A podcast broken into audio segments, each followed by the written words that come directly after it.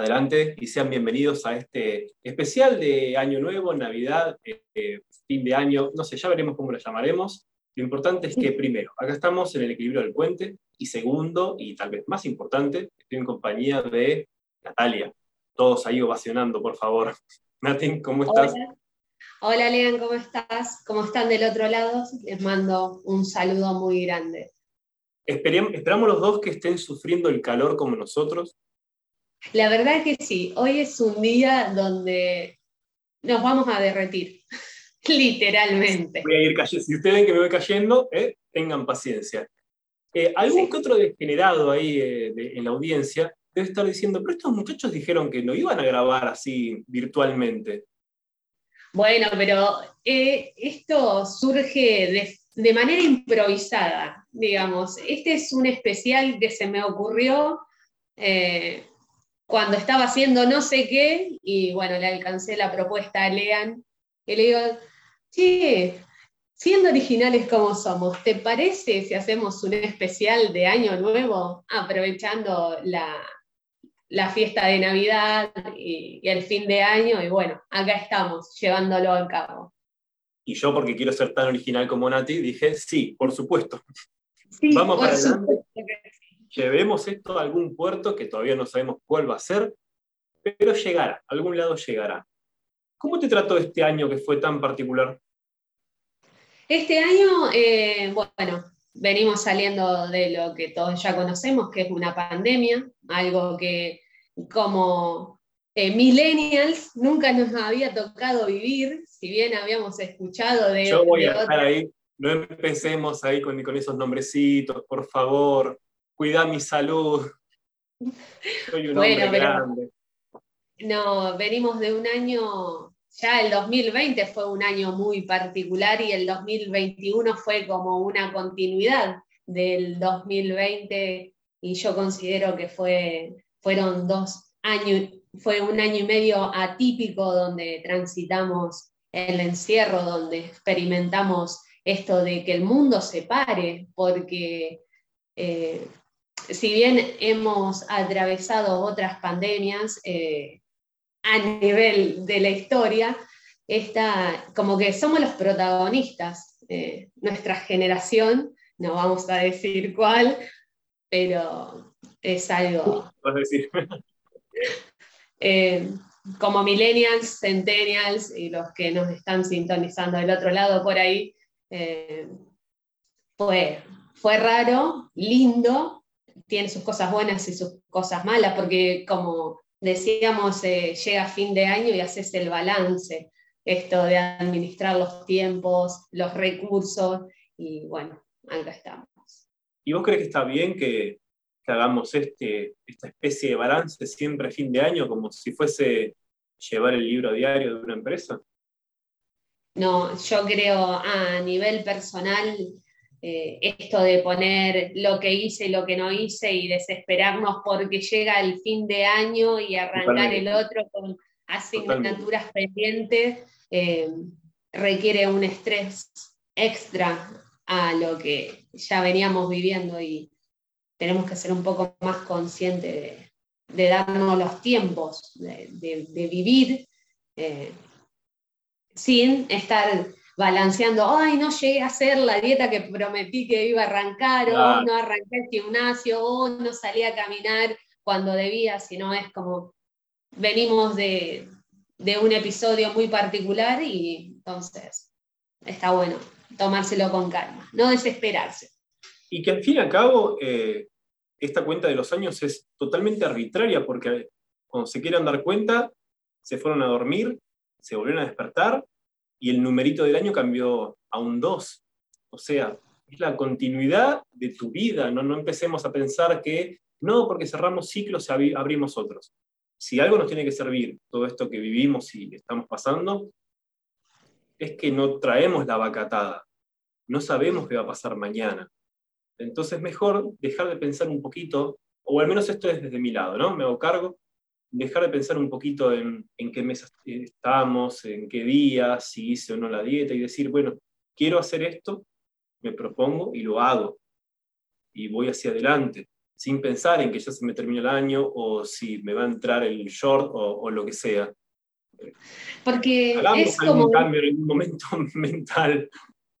Sí, llega este momento del año donde nos cargamos de actividades, de eventos sociales, vamos como corriendo atrás del almanaque. Eh, como que, ay, que no llegue el 31 de diciembre y no hice todo lo que tenía pautado. Y no, tal vez no llegues y tal vez lo tengas que patear al 2022 y no hay nada de malo en eso. Es, fíjate, los julios, los meses julio que venimos pasando, de encierro, de no encierro, de duda, de depresión en muchos casos. Eh, la incertidumbre. La incertidumbre que es lo que nos termina de matar, el no saber. Porque la certeza, por más que sea algo malo, eh, uno con la certeza, bueno, hace lo que puede, pero con la incertidumbre no sabe qué hacer. Exactamente. Antes dije que la cuenta de los años era muy arbitraria. ¿Estamos en el año 2021, ya casi 2022, o cómo es la mano? Depende de, dónde lo queramos tomar, Lean, porque nosotros estamos. ¿eh? Totalmente, digo. Ah, yo digo, querías acotar algo y te pisé. No, yo después te interrumpo, no te preocupes.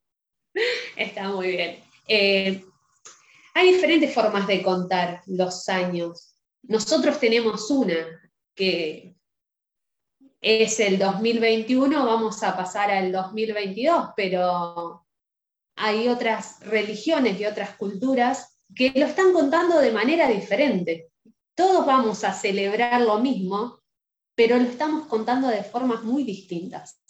Celebramos lo mismo, pero tal vez no en el mismo momento y no hablamos de los usos horarios, de que en Sydney empiezan a tirar eh, los fuegos artificiales antes. No, no, no, sino que tal vez algunas otras religiones o, eh, o civilizaciones, por ejemplo, festejan tal vez en septiembre, en octubre, otras en febrero. ¿El año 2021 o 2022 de qué? Hay un señor ahí que nos marcó de alguna manera como occidentales, ¿no? Sí, el nacimiento del niño Jesús como occidentales contamos desde el año cero con el nacimiento de Jesús, el Hijo de Dios. Sí, este esa fue la discusión siempre sobre cuándo arrancaba el milenio, ¿no? Si en el 2000, 2001, porque uno arranca desde el año 1, que es supuestamente el nacimiento. Claro, incluso vos imaginate, eh, no sé si llamarlo el poder, pero que contamos incluso la historia antes y después del nacimiento de Cristo. Pero escúchame, Nati, cuando nace el buen Cristo, eh, no es que empiezan a contar del año 1 porque dijeron, buenísimo, acá llegó. ¿Cómo contaban en ese momento? En ese momento se estaba contando con el calendario juliano, que al contrario de del de hoy, que es el calendario gregoriano, el calendario juliano tenía 10 meses y el año arrancaba en marzo. O sea, ya en la antigua Roma estaban contando de una forma que nosotros la fuimos readaptando hasta el nacimiento de Cristo. No te escucho. Que no cambió tanto, digo, porque ¿qué pasa en marzo todavía? En marzo arranca o sea, imagínate que venimos arrastrando esta costumbre de, ah, en marzo arranca el año, o sea, celebramos eh, el primero de enero, el año nuevo, pero nuestra vida, eh, trabajo, estudio, eh, a nivel incluso económico, arranca en marzo. O sea, como siempre vamos diciendo, ah, no, pero en marzo me pongo las pilas, ah, no, pero en marzo arranca todo. También aclarar que, obviamente, esto es desde la perspectiva del hemisferio sur, que es donde estamos nosotros, ¿no? Donde también todavía nos derretimos en marzo, como ahora. Eh, pero esta visión sigue siendo la occidental. Porque ¿qué pasa con las culturas como la hebraica? Por ejemplo, los hebreos están en el año 5782. O sea que ellos no se sumaron al, calendario gregoriano. Dijeron, Porque no hubo, mesías, no hubo Mesías que llegue. no llegó el Mesías y entonces dijeron, ustedes cuenten como quieran, que nosotros seguimos para adelante. Pero ¿cuál es la particularidad de este calendario hebreo? El calendario hebreo, a diferencia del gregoriano, arranca desde el año 5872, porque ellos cuentan desde la creación del mundo, de la aparición del hombre en la tierra. Ellos no hicieron un corte cronológico. Que los remontamos a ver nuestro primer programa sobre la creación del universo, donde hablamos del Génesis, entre otras creaciones. que si no vieron el video, vamos a dejar el link por acá abajo y lo van a tener que ir a ver. Tengo que aprender a hacerlo, así que ustedes cualquier cosa, búsquenlo, háganos el favor, hasta que, bueno, más o menos enganchan. Ah, podemos hacer un parate, ¿no? Con eso, para que tanto la gente que nos escucha por Spotify como la, la que nos ve en YouTube aproveche a seguirnos. Sí, nos pueden seguir en nuestras redes sociales, que aparecemos en el canal de YouTube como El Equilibrio del Puente y en Instagram como... Ah, ¿no se acuerda, señorita? Qué feo. No, no me acuerdo porque es diferente. No lo voy a poner en este caso. No, en Instagram aparecemos como El Equilibrio del y en Twitter equilibrio-puente todas maneras, por supuesto que va a aparecer, porque esto lo edito yo, así que va a aparecer, no sé exactamente dónde, ya después veremos. Eh, pero todo, sí, todo para no darle el gusto a ella. Donde ella apunte, va a aparecer el lado opuesto. Ah. Volvíamos, eh, hablábamos de las diferencias de, de calendarios, y también podríamos agarrar el caso de los chinos, ¿no? Sí, que ellos andan por el año 4700 porque empiezan a contar desde el 3500 antes de Cristo aproximadamente. Es, eh, incluso es uno de los calendarios más antiguos de los que se tiene registro. Porque ya en el, eh, en el, en el 3500 antes de Cristo, ellos empiezan a contar. O sea, nosotros nos habíamos arrancado y ellos ya estaban contando. Es una cultura milenaria ahí cuando uno se pregunta por qué China esto, por qué China lo otro, y nos sacan cierta ventaja, ¿no? Sí, ventajas y milenios. ¿Van de la mano, vos decís? Sí. Eh, y también es muy interesante ver, no solamente en cuanto a la cuenta del calendario, sino las diferentes formas de festejo. Sí, exactamente. Por ejemplo, eh, Vamos a hablar de la cultura china, ya que estamos hablando de ellos. Como siempre, una cultura tan milenaria tiene una historia, un mito que, que explica eh, estos hechos. Por ejemplo, hay una, hay una leyenda muy conocida en China que trata sobre el, un monstruo que se llama Niam, que no, se sabe el lugar de procedencia del monstruo en sí, algunos dicen que viene del bosque, otros que viene del mar, y este monstruo lo que hacía era todos los años bajar a la aldea, asustar a la gente, a veces se la comía porque era medio caníbal el monstruo, eh, y entonces los pobladores le tenían miedo. ¿Por qué? Porque el monstruo iba todos los años, a inicio de ese año, a asustar a la gente. Entonces, un sabio viejo, que eso siempre hay en todos los mitos, el típico viejo sabio del pueblo, se dio cuenta que el monstruo le tenía miedo al color rojo. Entonces, se lo contó a los demás pobladores y les dijo, mira, el año que viene, cuando venga Niam a querer asustarnos, comernos las cosechas y comerse algún que otro pueblerino, vamos a estar preparados. Por eso en la cultura china vamos a ver las típicas farolas rojas, esas con lucecitas adentro, colgadas en las puertas. ¿Por qué? Porque esto es lo que asusta a ese monstruo. Y los ruidos, que en ese momento no existían los petardos, los tres tiros, las cañitas voladoras. Entonces agarraban el bambú, que cuando vos lo encendés hace un ruido de o sea, muy explosivo, y eso es lo que asusta al monstruo. Y ellos empiezan a contarlo desde ahí. O sea, su año nuevo tiene todo una leyenda, mientras el hebreo tiene el origen del mundo. Claro.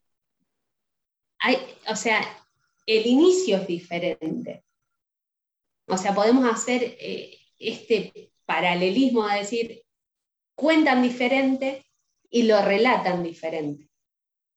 Y, qué interesante que es ir conociendo esas diferentes, em, esos diferentes mitos, esas diferentes historias, y un poquito compararlo con lo, que hacemos hoy por hoy, cómo festejamos hoy, por hoy, qué comemos hoy por hoy. Y una de las cosas que yo los invito a todos ustedes, eh, que, pareciera que me, estoy yendo de tema, pero es muy interesante, quien, quien no conoce a Luis Landricina, él hablando sobre cómo festejamos nosotros, en particular los argentinos, el, Año Nuevo, las actividades en general, y qué comemos. Porque estamos comiendo cosas que corresponden a nuestros antepasados directos, que traían, debe ser por nostalgia, que traían del hemisferio norte. O sea, comemos eh, frutos secos, comemos pavo, comemos lechón, cuando hace 36 grados a la sombra. Claro, eh, eh, esto es lo lindo, porque nosotros estamos comiendo todas comidas calóricas en pleno verano. O sea, nosotros estamos en verano. Y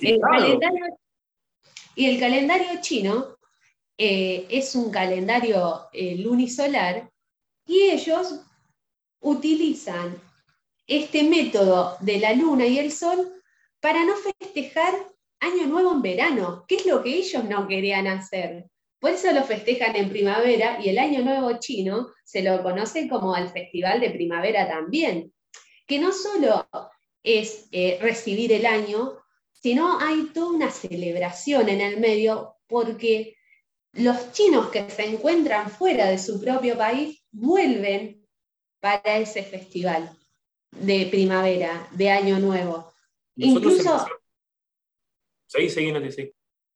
Incluso eh, dicen que es el movimiento demográfico más grande, porque todos retornan al hogar, a celebrar con la familia, a comer sus comidas típicas y hacerse regalos, porque sí, los chinos se hacen regalos, pero eh, no, son eh, no son regalos como nosotros acá en Occidente, son simbólicos todos por ejemplo, se regalan un sobre rojo con dinero, es muy particular, aunque ahora se ha perdido un poco, eh, los niños son los que más disfrutan de eso y comen las comidas típicas. Hay un pastel de arroz que le llaman bombas de harina, y vos decís, qué bárbaro, cómo, eh, cómo ellos no pierden eso que, como estamos diciendo, estamos comiendo frutos secos, es como De hecho, nosotros empezamos este programa hablando un poquito sobre eh, cómo nos apuramos cuando termina el año, eh, el tema de las metas, de sentir que se cierra un ciclo y inicia otro, y podemos ver que en otras culturas es profundamente ritual este festejo. Tiene que ver con una limpieza interior y se manifiesta justamente en el festejo. Permítanme la, la repetición del término. ¿Vos en particular, cómo festejas las fiestas? Eh, bueno, en mi caso particular, mi familia es cero protocolo. No, no hay protocolo, o sea, es un día más, no, no tiene ese sentido, ¿me entendés?, íntimo que le podemos llamar, es como nos juntamos y es una celebración más en familia, si bien vengo de una eh, familia religiosa, incluso mi educación estuvo basada en, en la religión católica, muy marcada, eh, el festejo es juntarse, charlar, beber, comer y saludarse a las 12. Pero después no, no hay un protocolo marcado en mi familia. Sí, hoy me marcaste un protocolo, por eso estamos los dos de blanco.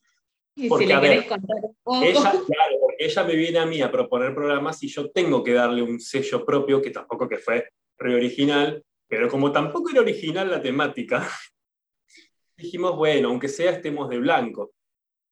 Cada uno suma de yo creo que marca muy bien la, nuestras personalidades y está bien que así sea. Eh, pero bueno, fue una cosita, un, detalle de color blanco.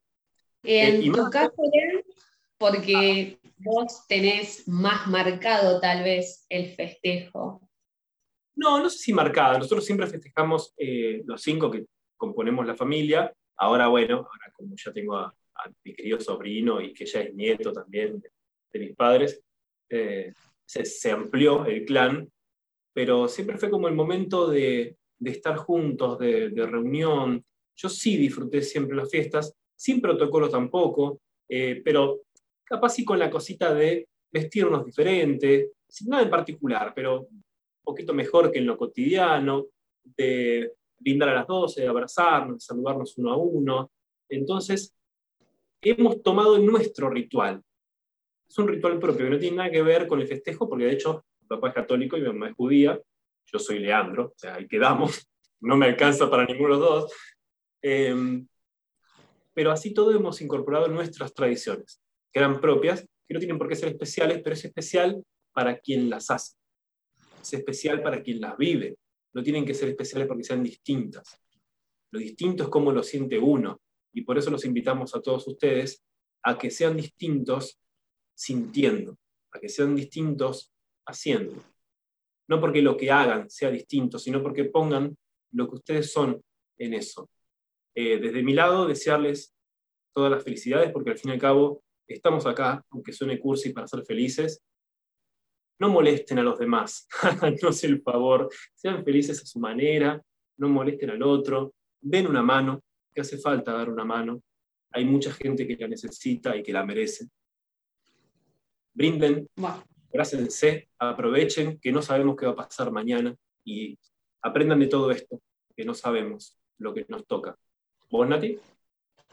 Yo desde mi lado les quiero desear un muy feliz inicio de 2022, que compartan con sus familias, que sean conscientes de, lo que significa el momento de estar compartiendo con el otro, de, de ver al otro, de sentir al otro y bueno, desearles una feliz Navidad, feliz año nuevo otra vez y nos volvemos a encontrar en, el 2022. Y tal vez antes, ¿eh? Lo que pasa es que esto va a seguir de hecho. No nos tomamos vacaciones con esto, así que estén atentos a, a, nuevos programas. De hecho, no solamente no nos vamos a tomar vacaciones, sino que le vamos a dar todavía más duro, vamos a hacer más producciones, porque disfrutamos de esto y es una linda forma, por lo menos desde mi lado, para cerrar este año haciendo lo que nos gusta y después viendo a ver qué pasa. Nos volvemos a encontrar en el próximo episodio del equilibrio del puente. Muchísimas gracias. Hasta luego.